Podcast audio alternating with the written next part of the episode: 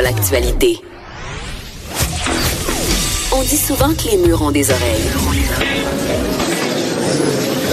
Nous, on a deux vraies oreilles à l'intérieur des murs du Parlement. De 13 à 14.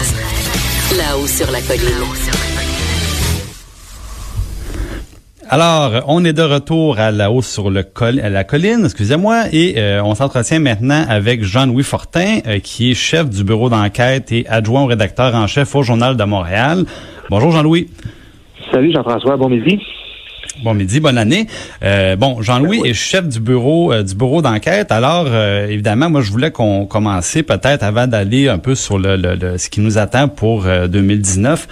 peut-être, Jean-Louis, si tu pouvais un peu expliquer à nos auditeurs, pour les gens qui nous écoutent, là, qu'est-ce que c'est en gros la particularité d'un bureau d'enquête par rapport à un journaliste plus traditionnel? Là? C'est une, grande question, euh, Jean-François. Le, bureau d'enquête, en fait, moi, je, je, te fais une comparaison. Il y a beaucoup de... La, plupart des journalistes, euh, que ce soit TV, écrit, couvrent ce qu'on qu'on appelle dans le jargon la, nouvelle de, commodité. Donc, le ministre fait une conférence de presse, tout le monde est là. Le Canadien joue un match euh, ce soir, tout le monde va le couvrir. Donc, des, nouvelles dont tout le monde entend parler, qui se Un peu la nouvelle du jour, finalement. C'est ça, c'est ça au bureau d'enquête, notre mandat est tout autre. Nous, on, fouille, on creuse des dossiers à long terme, des choses sur lesquelles personne d'autre, euh, souvent aucun autre média ne va s'y intéresser. Euh, et même souvent des choses que, par exemple, des, ce qu'on dit, les, riches et puissants aimeraient vous cacher. Donc, par exemple, si un, investisseur d'une compagnie de cannabis euh, a pris son fric au, des Bahamas pour investir dans une compagnie québécoise, ben, c'est sûr que lui, il va pas s'inventer sur la place publique, il va pas faire une annonce pour pour, l'annoncer à la population parce qu'il veut le cacher. Ben nous, c'est notre travail de, sortir l'information. Souvent, on travaille avec des, informateurs anonymes qui vont nous dire allez donc fouiller, il faut toujours vérifier. Là. Allez donc fouiller euh, telle nouvelle, il y a quelque chose d'intéressant à sortir. Donc, c'est euh, des dossiers, dans le fond, de, plus longue haleine qui demandent beaucoup de travail, qui demandent des rencontres, qui demandent d'aller, euh, d'aller par exemple, fouiller des fois au palais de justice dans les archives. donc, des, des dossiers qui demandent un travail de fond considérable. Effectivement, et qui prennent euh, la plupart du temps des semaines, voire des mois avant d'aboutir. C'est pas des, des, trucs qu'on règle en une demi-heure pour euh, le journal du lendemain. Là. Euh, c'est des histoires souvent, des, un truc dont on a entendu parler au mois de juillet l'année passée. Peut-être que vous allez le lire demain ou après-demain dans le journal de Montréal, le journal de Québec. Donc c'est des, histoires qu'on travaille effectivement à long terme. Puis tu le dis, c'est beaucoup fouillé dans les plumités des palais de justice, dans les registres des entreprises, qui se cachent derrière telle telle compagnie, dans des listes d'investisseurs, euh, dans des dans des banques de données gouvernementales, municipales parfois. On a plein d'outils à notre disposition. Puis on ça, ben là, parce que des fois, c'est comme un peu, euh, c'est un peu comme essayer de trouver euh, une aiguille dans une botte de foin. Là, c'est difficile, évidemment, dans la masse d'informations, de s'y retrouver. Tu le disais tantôt, les sources, c'est quelque chose qui qui est très important. Il y a des gens qui nous contactent puis qui nous disent, bon, moi, j'ai une information, j'ai été témoin, mais outre les sources, c'est quoi les autres moyens qu'on possède au bureau d'enquête pour arriver justement à, trouver le bon filon? Là? Ben, c'est un peu, donc, une sorte de, de registre. Par exemple, je peux euh, euh, connaître le, le, le, le, passé historique judiciaire d'un individu en cherchant dans les primitifs au palais de justice. Ensuite, tu veux savoir qui se cache derrière une entreprise. Ben, il y a un outil fantastique, le registre des entreprises. faut fouiller, là, mais je pourrais savoir qui sont les actionnaires de telle firme. Euh, également, bon, on peut savoir qui fait affaire avec le gouvernement, qui obtient les contrats publics. Donc, il y a un système électronique d'appel d'offres au Québec. Euh, c'est un exemple parmi tant d'autres, qui nous permet de savoir qui a remporté les contrats. Des listes gouvernementales qui sont qui sont euh, qui sont émises, qui nous disent qui obtient les mandats publics. Mais évidemment, comme tu disais, ça demande beaucoup de travail. Là. Ben oui, parce que de moine d'éplucher des, des, dizaines, des centaines, des milliers de pages de documents pour arriver à pour trouver ce qu'on cherche. Parce que c'est des. Moi, j'écoutais là la, la, longue liste, donc on parle d'informations publiques, mais d'informations publiques que euh, c'est pas toujours évident de savoir euh, comment s'y retrouver, euh, ni même par où on peut euh, avoir accès à cette information-là. Oui, ouais, on sait très bien que les gens, les gens n'ont pas le temps. les gens ont des familles, les gens travaillent, les gens sont occupés faut pas penser que monsieur, madame, tout le monde a le temps d'aller fouiller dans les listes de contrats publics du gouvernement du Québec pour se rendre compte que telle entreprise un coupable de collusion vient d'avoir un contrat. Là. Justement parce que c'est notre travail de faire ça. Puis on le fait, on, le fait avec, avec grand plaisir parce qu'on pense que c'est important d'informer les gens, mais on, on comprend bien que ce genre d'outil-là, c'est très compliqué, puis c'est pas euh, c'est pas tout le monde qui a le temps, le goût ou les connaissances pour faire ça.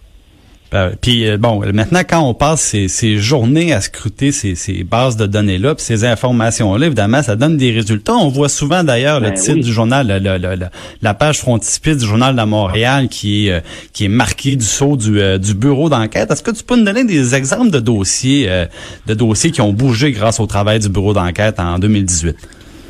Moi, je suis convaincu que la plupart des Québécois ignoraient totalement le mode de rémunération des médecins, surtout des spécialistes, avant qu'on se mette à écrire une série d'articles pour décrypter ça, déchiffrer ça, en prenant des exemples très concrets. Et là, tout le monde en, a entendu parler. Les fameuses primes, là. La fameuse prime jaquette, là. La fameuse prime euh, jaquette, là, oui. Oui, qu'un médecin spécialiste va mettre, donc quand il enfile euh, les, les, gants, le masque et la, le sarrau pour voir un patient en isolement, donc qui est contagieux, ben, personne ne savait que le médecin pouvait facturer 66 dollars au contribuable uniquement pour enfiler sa jaquette. Euh, la fameuse prime réunion, personne ne savait que le médecin touchait un montant à l'argent quand il était en meeting, tu sais, puis la fameuse prime pour commencer l'opération à l'heure. Euh, la prime d'assiduité, je pense qu'on appelait ça. Oui, la prime d'assiduité.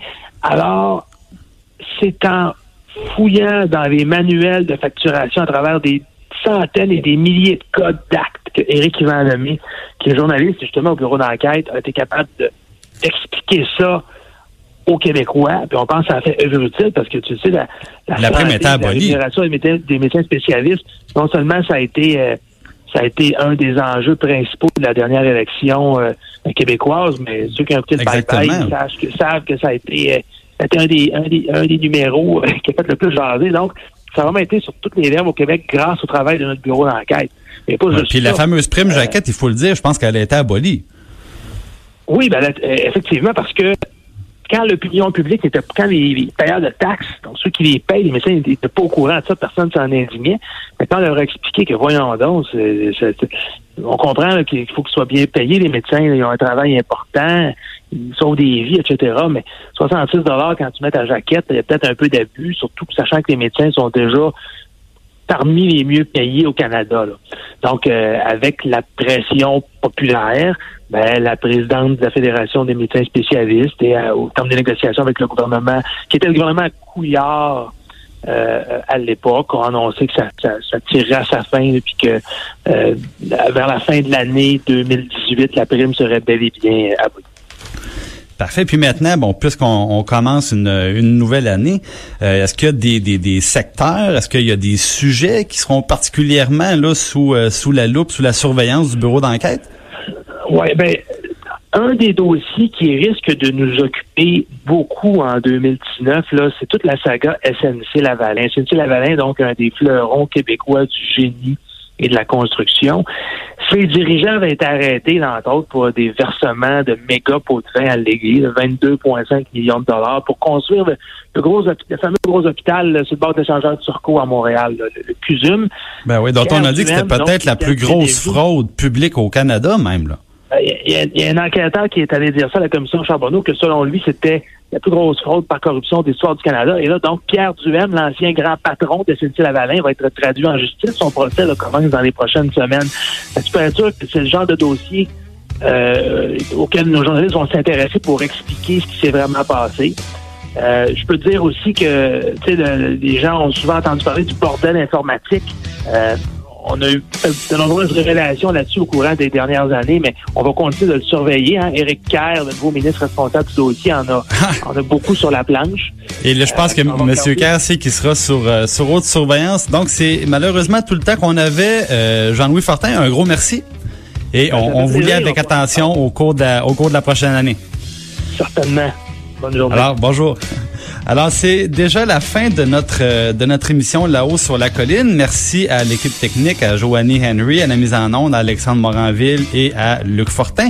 Vous pouvez nous réécouter toute l'émission ou des segments sur l'application qu'on vous invite à télécharger. Je vous dis bonne fin de journée.